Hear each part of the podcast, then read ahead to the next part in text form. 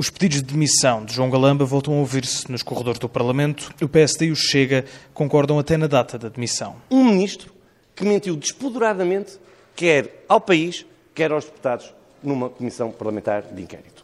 Se o ministro João Galamba não sair do governo até ao final do dia de hoje, este é um primeiro-ministro de brincadeira. E, para evitar nova pressão do Presidente da República, nova pressão do Parlamento, a decisão única e acertada seria a demissão do Sr. Ministro João Galamba até ao final do dia de hoje. Ainda à direita, a Iniciativa Liberal exige uma decisão a António Costa. E, portanto, a entidade oficial que tem competência para exonerar ministros, foi assim que o Sr. Presidente da República se referiu um dia destes ao Primeiro-Ministro, essa entidade tem hoje que tomar uma decisão. E à esquerda não se insiste nos pedidos de demissão. Pedro Filipe Soares faz saber antes que o Bloco de Esquerda vai dar entrada a de uma queixa junto da Procuradoria-Geral da República. Se o Primeiro-Ministro não se preocupa com ilegalidades, se os restantes membros do Governo não se preocupam com ilegalidades, se não, estão, uh, uh, se, não se enojam com este folhetim que nunca mais acaba, da nossa parte já cansamos dele, eu creio que o país já não compreende. Os pedidos de demissão e as queixas à PGR. Todos os partidos que reagiram